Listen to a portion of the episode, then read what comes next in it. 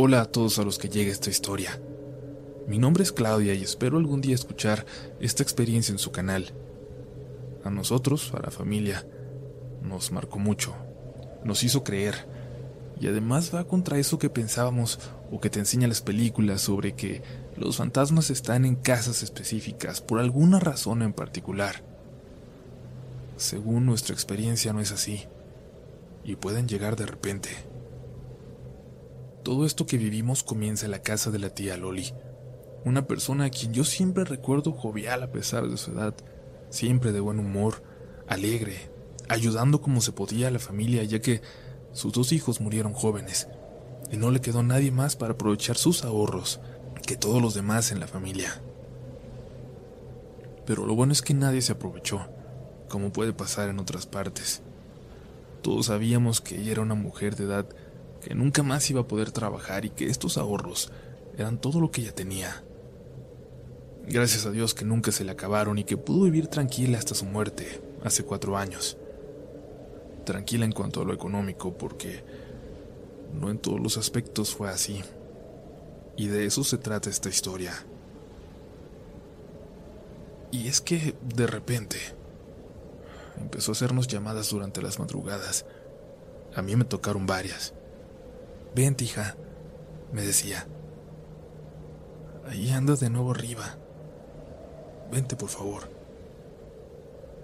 Creo que todos lo relacionábamos ya con su edad, la verdad.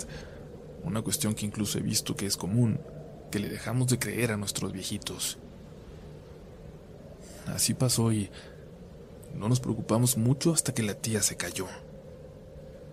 Una de mis primas llegó para visitarla muy temprano, para llevarla a desayunar, y la encontró en las escaleras, todavía muy desorientada.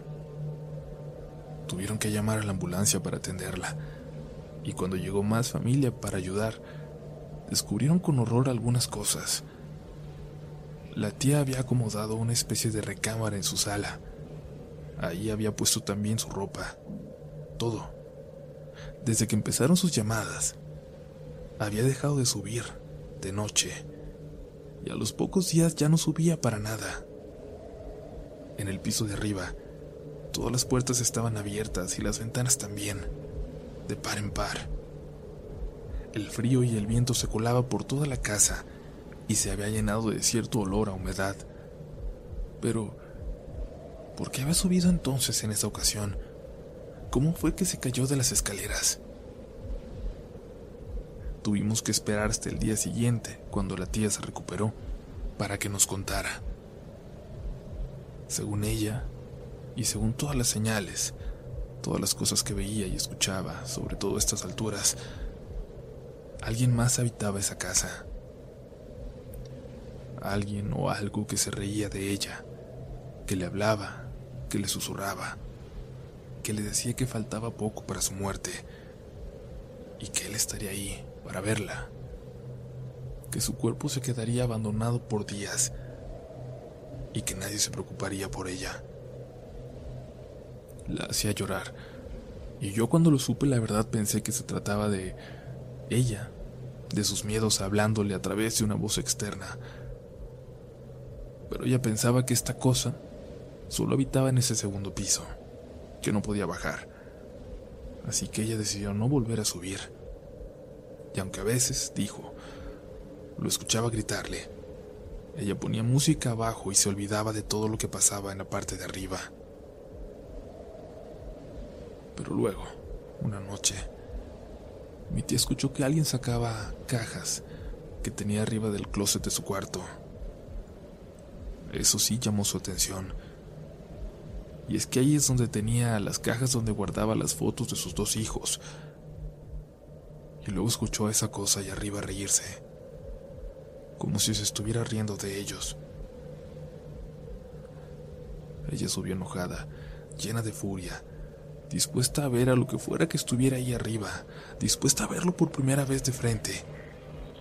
Y justo al llegar al final de la escalera, esta cosa saltó de repente frente a ella, cubierto de todo el cuerpo hasta la cabeza, como si fuera una especie de monje, y la aventó la aventó con facilidad por las escaleras.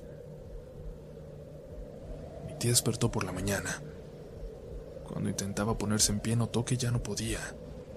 Su teléfono se había quedado a unos metros de ella. No podía pedir ayuda, pero para su suerte, mi prima llegó poco después. Los días siguientes mi tía me pedía que me quedara con ella, que ya no se podía quedar solita. Y yo quería hacerle el favor de verdad, pero mis hijos, mis gemelos, estaban chiquitos todavía, aún les faltaba para entrar al kinder, y la verdad, algo me decía que tampoco era buena idea que los llevara. Pero le hablé a mi hermano y lo convencí. Él, a diferencia de todos los demás en la familia, nunca fue tan cercano a mi tía, menos como yo, pero claro que la quería. Él era demasiado serio y se la pasaba todo el día en la universidad, pero aceptó irse a quedar con mi tía por el tiempo que ella lo necesitara. Antes de que escuchen lo que estoy por contar, quiero que piensen en la persona más cínica, más burlona, más escéptica de su familia. Y es que eso era mi hermano en la mía. Una persona que se burlaba siempre cuando los demás contábamos historias de fantasmas. Por eso, mi hermano, a pesar de las súplicas de mi tía, no se quedó abajo en la sala con ella. Yo me quedo arriba en un cuarto, tía. No se preocupe. Si hay algo ahí arriba, el que le va a dar miedo a eso soy yo. Dijo burlándose. Y se subió, dejando a mi tía algo preocupada. Si algo sabemos es que no había, no hay nada de sutil en lo que fuera que estuviera ahí. Cuando mi hermano se fue a acostar y se puso sus audífonos, las luces comenzaron a parpadear. Cuando salió al pasillo para ver que todo estuviera bien, escuchó la voz de mi tía desde abajo, preguntándole qué estaba pasando. Todo está bien, tía. No pasa nada, le dijo y luego escuchó cómo bajaba por las escaleras, regresando la tranquilidad y seguridad de la planta baja. Y fue justo en ese momento, cuando sintió algo detrás de él. Y al voltear, lo único que alcanzó a ver fue como un pedacito de tela metiéndose hacia el cuarto de mi tía, como si alguien con vestido se hubiera metido corriendo y solo hubiera alcanzado a ver el vuelo de la tela. Entró al cuarto para revisar, pero no había nada pero sí estaba la ventana abierta y de alguna manera, en ese momento para él, este detalle lo explicó todo. Se fue a acostar. Ya era tarde y necesitaba volver a intentar dormir. Y fue entonces cuando escuchó que alguien, alguien le rascaba la pared desde el otro lado, desde la habitación contigua, donde acababa de cerrar la ventana. Así como es, intentó ignorarlo y dormir. Es lo único que quería en ese momento. Dormir y no pensar, no pensar más en eso. O iba a empezar a dudar de que en verdad hubiera algo paranormal en la casa, en ese cuarto al lado de él. Lo último que recuerda fue que la vieja televisión que estaba frente a su cama parpadeó de repente, como mostrando una especie de estática por una fracción de segundo y no fue su imaginación porque vio el resplandor también en todo el cuarto.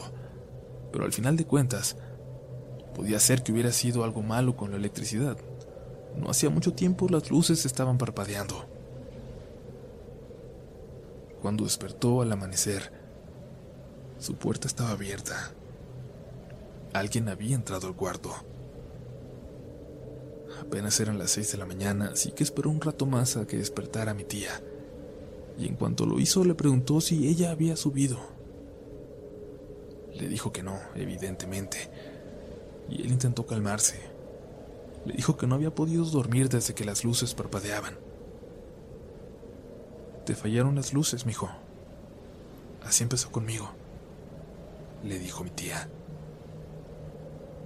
Pero sí se dio cuenta anoche, tía, ¿no? Cuando me preguntó qué pasaba desde las escaleras. La cara de mi tía palideció. Ella se había dormido muy temprano. En ningún momento le había preguntado nada, ni mucho menos. Se había acercado a las escaleras. Para la buena suerte de mi hermano, una de mis primas se ofreció a quedarse con mi tía. porque así, aún así como es él, estaba completamente aterrados de regresar.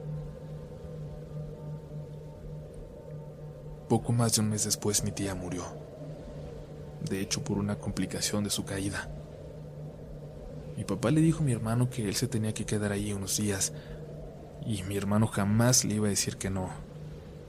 Mucho menos le iba a decir por qué razón no se quería quedar, así que convenció a mi pareja de que él se quedara con él. Sentía que si había otro hombre, otro adulto ahí, seguramente nada pasaría. Nunca había escuchado que una historia fuera así. Siempre son historias que pasan cuando alguien se queda solo, cuando está más susceptible a la sugestión.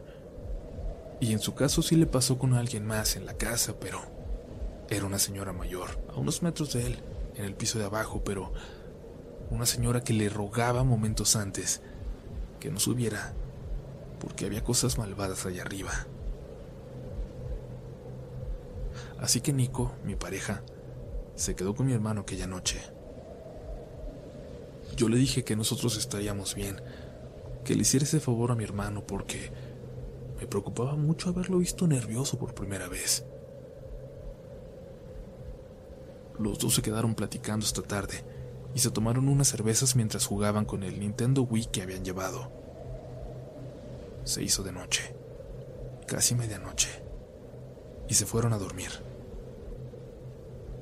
Nico se quedó en el cuarto de la tía y mi hermano de nuevo, en aquel donde se había quedado tiempo atrás. Cuando apenas estaba quedando dormido, Nico escuchó que mi hermano salió corriendo del cuarto. Le habló, pero al no recibir respuesta le mandó un mensaje de WhatsApp, un mensaje de audio, de hecho, preguntándole si todo estaba bien. Cállate, escribió mi hermano. Ahí anda algo afuera.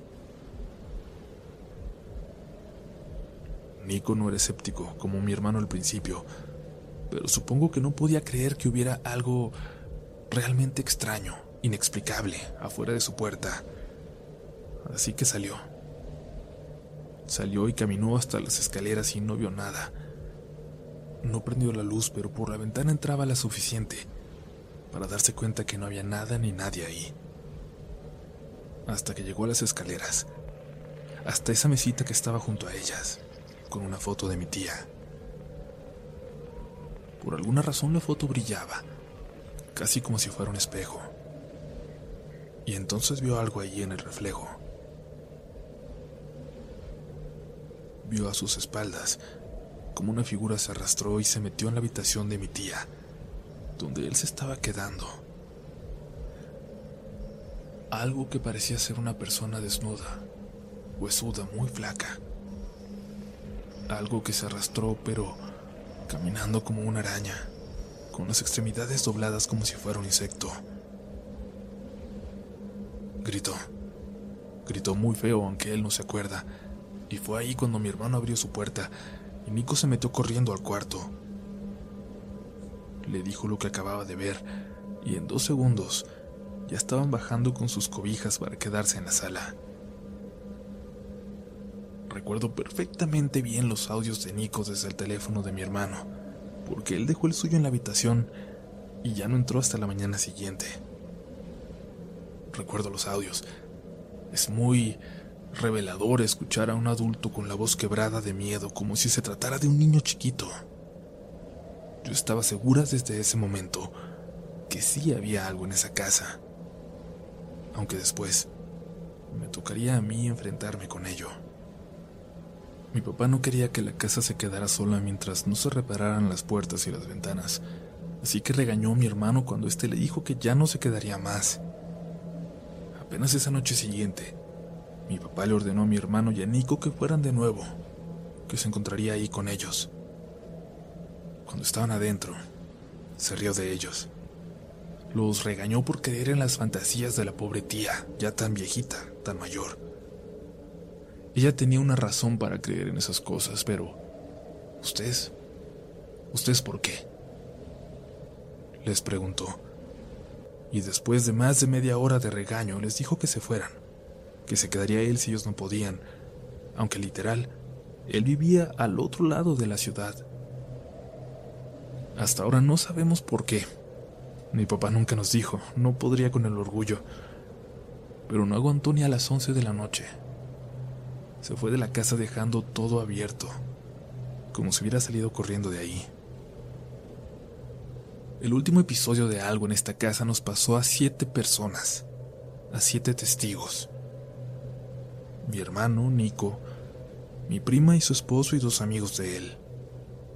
Estábamos ahí con mi prima en su casa, la más cercana a la de mi tía, y les platicamos las cosas que nos habían pasado. Lo que le había pasado a mi papá o lo que creíamos que le había pasado a él. Mi tío salió corriendo. Eso no te lo puedo creer dijo mi prima, y envalentonados por ser muchos, decidimos ir. Aceptar haber ido es lo peor que me pudo haber pasado en la vida. La casa estaba sola desde que mi papá la dejó. Mi prima tenía llaves. De hecho, ya le daba vueltas cada dos o tres días para asegurarse de que todo estuviera bien. Y fuimos esa noche, con algunas copas encima. Ya pasaban de las doce. Estuvimos platicando en la parte baja, recordando a mi tía, a la que incluso conocieron los amigos del esposo de mi prima. Y luego nos animamos a subir. En cuanto vimos los cuartos donde había pasado todo, de verdad, sentimos una vibra sumamente extraña, todos, así que bajamos, como si algo nos hubiera dicho dentro de nosotros que no estaba bien que estuviéramos ahí. Ahora lo sé, por favor, siempre que tengan un sentimiento así, háganle caso. Siempre. Pero bueno, bajamos y estuvimos platicando otro rato. Pusimos un poco de música. Y no sé cómo estuvo porque me distraje un segundo platicando con mi prima, cuando vimos a su esposo y a sus amigos riéndose en el primer escalón de las escaleras. Yo opino que si fuera un fantasma, y está por mi casa, también me molestaría que hicieran escándalo aquí, dijo uno de ellos, y Nico y mi hermano solo se miraban en silencio, mientras los demás se reían, y mi prima y yo reaccionábamos pero molestas. De alguna forma, lo sentíamos como una burla para Nico y mi hermano, y para mi papá, para mi tía, para los que se habían pasado cosas ahí. Antes de que mi prima pudiera terminar un sermón muy molesto, escuchamos cómo se abrió una puerta con fuerza allá arriba y cómo alguien caminaba firmemente hacia las escaleras. Salimos corriendo todos. Se nos bajó la borrachera. Ellos se disculpaban con nosotros, pero la verdad es que parecían disculparse ahí en el carro con esa cosa que estaba dentro. Y bajamos la mirada, cuando el carro daba vuelta para alejarnos, y por un momento estuvimos de frente a la casa y a las ventanas de arriba, desde la cual bien podrían habernos estado observando en ese momento. Seis semanas después, cuando terminó de remodelarse la casa para empezar a rentarla, ya no nos quedaba duda de que la familia que llegara no tendría mucho de qué preocuparse. Al menos no por esta cosa, porque esa noche se fue con nosotros.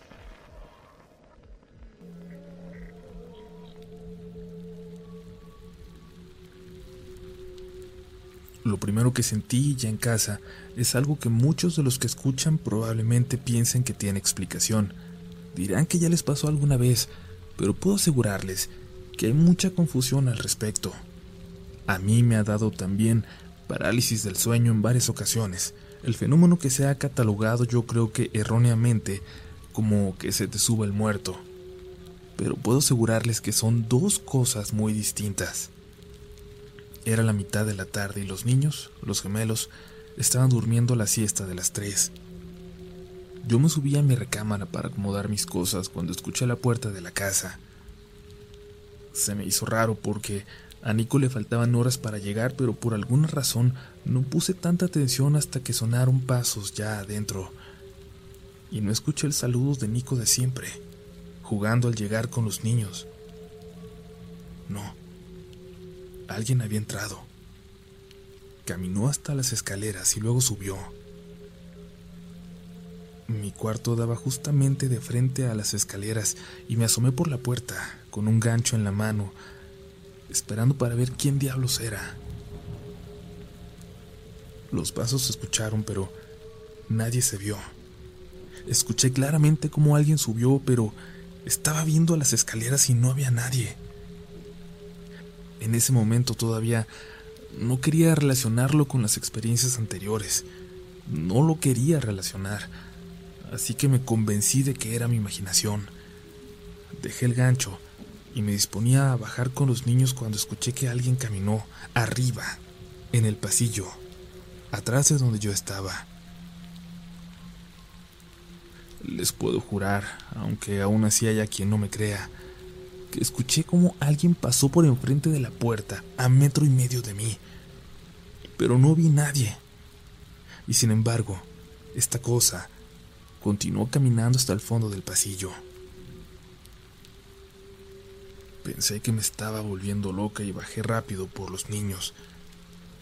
Quería salir de la casa corriendo, había algo que me decía que necesitaba salir, ponerlos a salvo, pero al llegar a la sala y al verlos, fue como si otra fuerza me hubiera convencido de que todo estaba bien, de que lo que tenía que hacer era acostarme en el sillón junto a ellos. Es muy difícil para mí describirlo, pero fue como si necesitara hacerlo, como si no lo pudiera pensar o no estuviera en mí tomar esa decisión. Me acosté en el sillón para verlos dormir y entonces lo sentí. Primero un peso enorme en mi estómago, como si algo me empujara hacia el sillón, y luego en el pecho. Algo pesado que me aplastó y que no me permitió moverme. Era algo muy pesado, sobrenaturalmente pesado, pero que solo parecía afectar sobre mi cuerpo. Desde donde estaba podía ver a mis hijos, pero solo eso, nada más. El descansabrazos del sillón no me dejaba ver hacia atrás, hacia las escaleras. Y escuché como alguien venía bajando. Casi en el mismo momento escuché la reja y recordé con mucho alivio que mi hermano había quedado de pasar la tarde con nosotros. Yo ya me podía mover un poquito cuando él entró y le pedí ayuda, pero era como si todo mi cuerpo hubiera estado dormido y apenas lo pudiera empezar a controlar. Tampoco podía hablar o expresar ideas con claridad. Las palabras no salían de mi boca como las pensaba, eran confusas. Apenas pude hacerle entender a mi hermano que había alguien más en la casa, y él se fue a revisarla de arriba abajo pensando que me refería a algún ladrón. Evidentemente no encontró nada y regresó para calmarme. Yo me sentía como enferma, extremadamente cansada y me preparó algo de comer. Luego comenzó a pasarle a los niños. Primero nos despertaban sus voces hablando en la madrugada, hablando entre ellos, algo que no habían hecho antes pero que atribuíamos a alguna dificultad para dormir a que alguno se había despertado y le habló al otro. Fueron dos noches continuas de que los escuchamos platicar y decidíamos ignorarlo porque no parecía tener tanta importancia. Los niños no nos comentaban nada por la mañana. La tercera noche, sin embargo, cuando los escuché, decidí ir a ver de qué estaban hablando. Me despertaron de nuevo como a las doce y media, cuando yo tenía apenas un rato de haberme ido a la cama, pero ellos ya tenían horas de haber estado durmiendo. Me levanté y sin hacer nada de ruido, me acerqué hasta su puerta.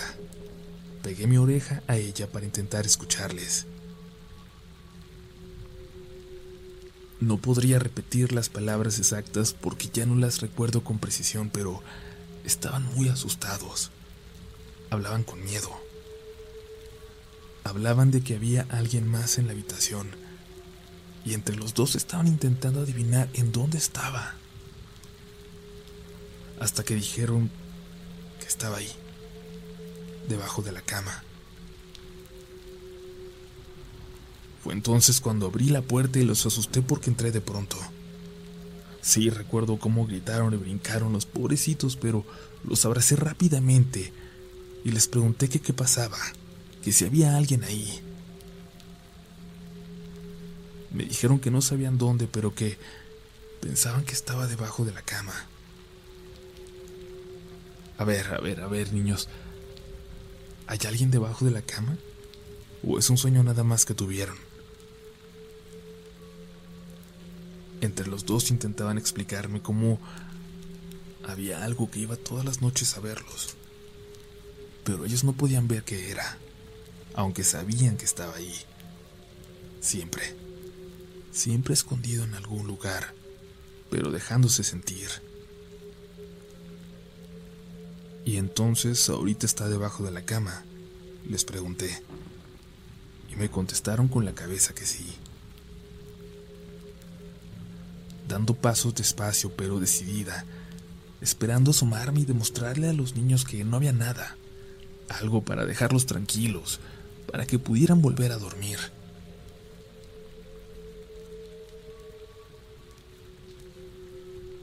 No puedo describirlo bien, pero al acercarme sentí un escalofrío. Sentí mucho miedo, como si en realidad hubiera alguien ahí, pero creo que podían más mis ganas de mostrarme valiente a mis hijos, que vieran cómo a mí no me daba miedo la oscuridad, que vieran que los monstruos no existen.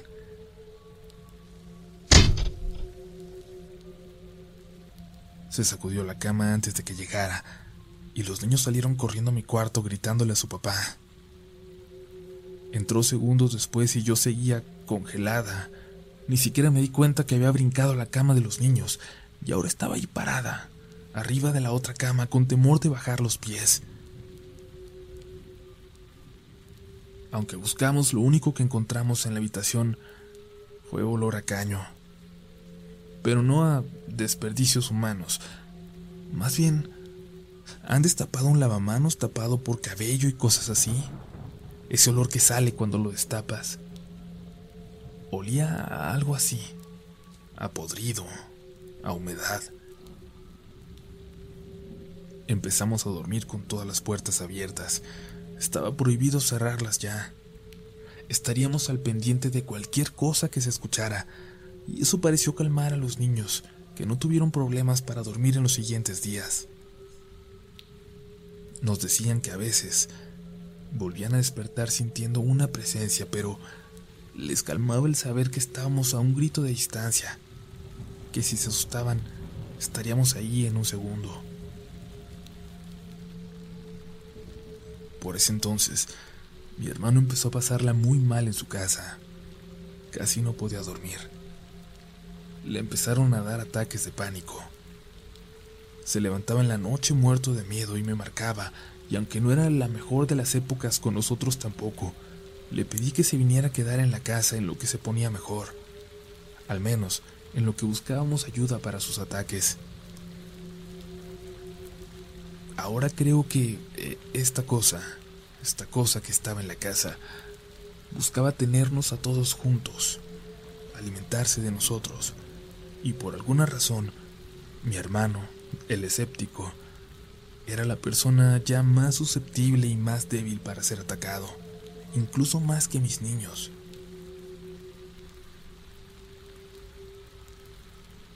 Aunque él dormiría en la sala, el día que llegó, mi hermano subió a dejar su ropa en el cuarto de los niños. Cuando estaba subiendo a las escaleras, notó que alguien estaba asomado con apenas un poquito de su cabeza y se movió rápido al ver que subía. Mi hermano reaccionó pensando que era uno de mis niños y subió corriendo para jugar. Y entonces vio a alguien apenas un poco más alto que un niño pero vestido como de monje. Alguien que se alejó corriendo y se metió al baño, que era la puerta del fondo. Pero no había nadie en la casa. Los niños estaban abajo. Cuando mi hermano bajó, pusimos a los gemelos a ver una película y los demás nos pusimos a discutir sobre lo que estaba sucediendo. Y de verdad, es una discusión que no le deseo a nadie porque porque puede sonar como una anécdota emocionante eso de tener un fantasma en casa. Pero cuando llega a este punto, cuando no puedes estar a gusto ni un momento porque tienes miedo de que lo vas a ver o porque te sientes observado y escuchado, esto ya no es vida. Esta cosa, esta cosa que parecía ser un monje, o al menos así se vestía, ya se había vuelto una visión una presencia más bien común en la casa. Mi hermano fue muy valiente porque, aunque le daba mucho miedo, dijo que no se iba a regresar a su casa, que sentía el deber de estar ahí con nosotros, de ayudar. Y ni siquiera pensamos en mudarnos de ahí. Era obvio que esto se había venido con nosotros y si nos movíamos, nada nos aseguraba que esto no se fuera de nuevo a seguirnos. Y además era nuestra casa, que nos había costado tanto. No estábamos dispuestos a dejarla. Esa noche terminamos con una idea. Mi hermano iba a ver a un padre de la iglesia cercana y le iba a platicar lo que nos estaba ocurriendo. Iría solo con el pretexto de explicarle nuestra situación, de pedirle su opinión, esperábamos que el padre se ofreciera para visitar la casa. No sé, como pasa en las películas y como han compartido en otros tantos relatos. Bueno, nosotros no tuvimos esa suerte. El padre no hizo más que pensar que mi hermano se quería burlar de él y le pidió que abandonara la iglesia.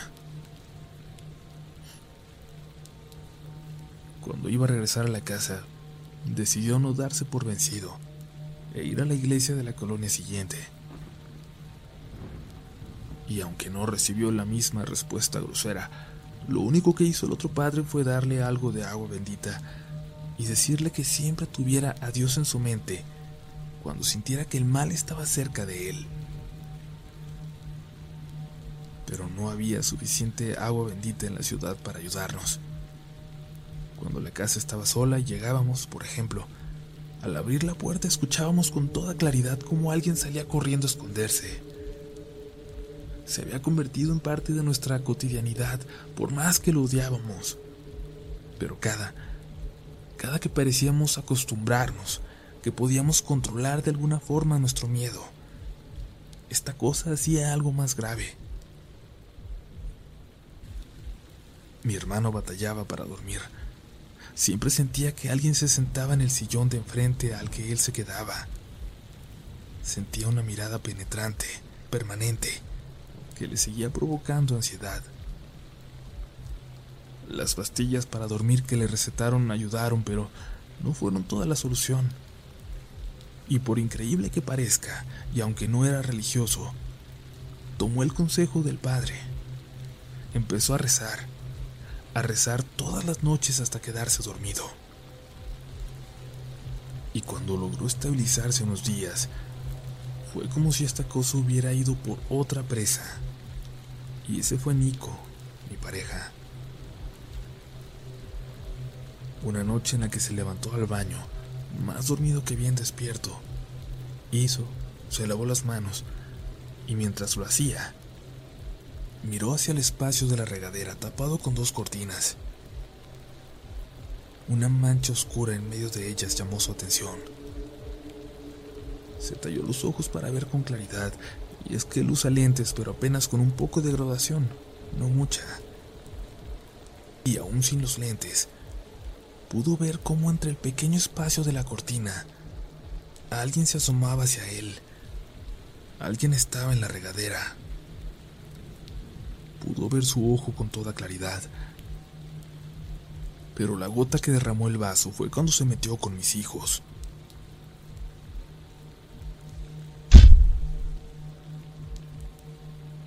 Cuando nos despertó un golpe por la madrugada, y luego el llanto de uno de ellos, y luego los gritos del otro. Salimos corriendo por ellos a su cuarto. Mi hermano también subió. Mi niño tenía un golpe fuerte en la cabeza y le preguntamos qué había pasado. Los dos nos gritaban que se querían salir del cuarto, que lo sacáramos de ahí. Los llevamos abajo y mientras yo atendía al que tenía el golpe, el otro le contaba a su papá y a su tío lo que había visto. La señora. La señora vino al cuarto otra vez y aventó a mi hermano, dijo. ¿Cuál señora? ¿De qué estaba hablando? Dijo que la señora del gorro, e hizo un gesto como tapándose con el gorro de una sudadera, había entrado al cuarto de nuevo. Él estaba despierto, pero no quiso asustar a su hermano, así que no lo despertó. La señora entró y se quitó el vestido, así le dijo él, y vio que no tenía pelo, que era una señora chiquita, chaparrita y pelona. Y lo volteó a ver. Y cuando se dio cuenta de que él estaba despierto, de que la estaba viendo, se enojó. Le dijo cosas y corrió hacia ellos, y sin esforzarse con mucha fuerza, jaló a su hermanito del brazo y lo aventó al piso. Cuando el niño les dijo eso, los dos subieron corriendo enojadísimos y entraron al cuarto de los niños. Los dos coinciden en que ahí, en la oscuridad, no la vieron, pero pudieron sentirla. A este monje, o al que nosotros pensábamos que lo era, y que en realidad era una señora, si pudiéramos llamarle así, cubriéndose con una cogulla, con una túnica.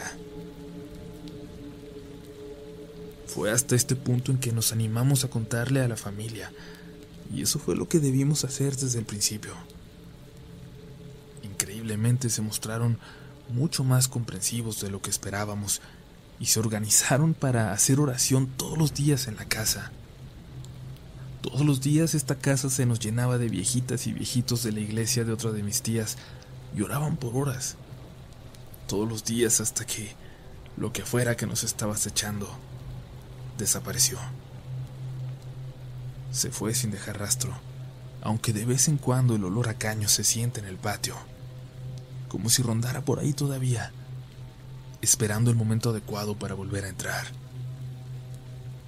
La verdad, aunque nunca vamos a la iglesia, seguimos rezando ya por costumbre, todas las noches sin falta. Y hay cierta paz difícil de explicar aquí adentro no así en el patio donde hay una vibra pesada y se ha vuelto cada vez más oscuro, pero lo bueno es que no tenemos ventanas que den hacia él. No tenemos que preocuparnos de lo que lo habita en las noches. Ya vamos para dos años en que no nos ha ocurrido nada ni por asomo paranormal, y aunque esta historia yo sé que no está tan bien redactada o no tiene elementos que den tanto miedo como muchas de las que he escuchado en el canal, les juro, les juro por mis gemelos que es completamente real. Gracias por haberme escuchado. Si te gusta este contenido, no dudes en suscribirte para que estés pendiente de lo nuevo que tenemos cada semana. Síguenos también en Instagram y Twitter, donde nos encontrarás como RDLN Oficial. Y también puedes suscribirte a YouTube, donde tenemos varios relatos nuevos cada semana. Esto es Relatos de la noche.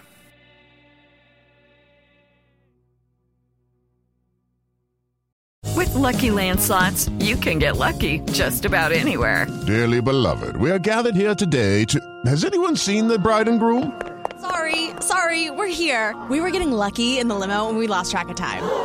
No, Lucky Land Casino, with cash prizes that add up quicker than a guest registry. In that case, I pronounce you lucky. Play for free at LuckyLandSlots.com. Daily bonuses are waiting. No purchase necessary. Void were prohibited by law. 18 plus. Terms and conditions apply. See website for details. ¿Quieres regalar más que flores este Día de las Madres? The Home Depot te da una idea. Pasa más tiempo con mamá plantando flores coloridas, con macetas y tierra de primera calidad para realzar su jardín. Así sentirá que es su día todos los días. Llévate tierra para macetas Bigoro por solo $8.97 y crece plantas fuertes y saludables dentro y fuera de casa. Recoge en tienda y sigue cultivando más momentos con mamá en The Home Depot. Haces más, logras más. Más detalles en homedepot.com diagonal delivery.